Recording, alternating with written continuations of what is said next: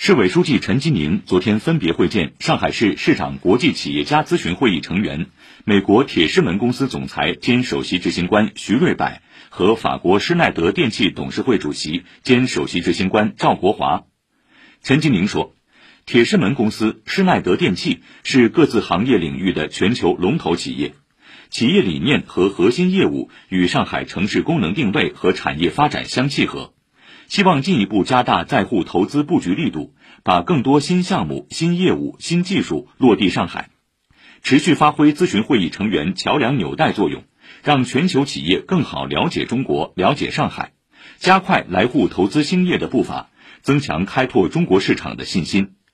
欢迎铁狮门公司发挥专业优势、资源优势，导入更多国际一流创新资源，合作打造更多城市新地标，建设产业园区新标杆。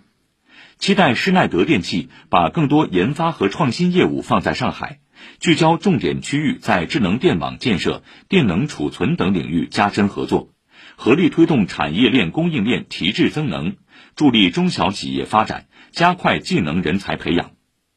徐瑞柏、赵国华分别介绍了企业在沪业务情况以及未来发展战略。徐瑞柏表示，时隔三年重返上海，将持续加大在沪投资布局。在建设好地标性综合体同时，把张江生命科学园区作为标杆性项目全力打造好，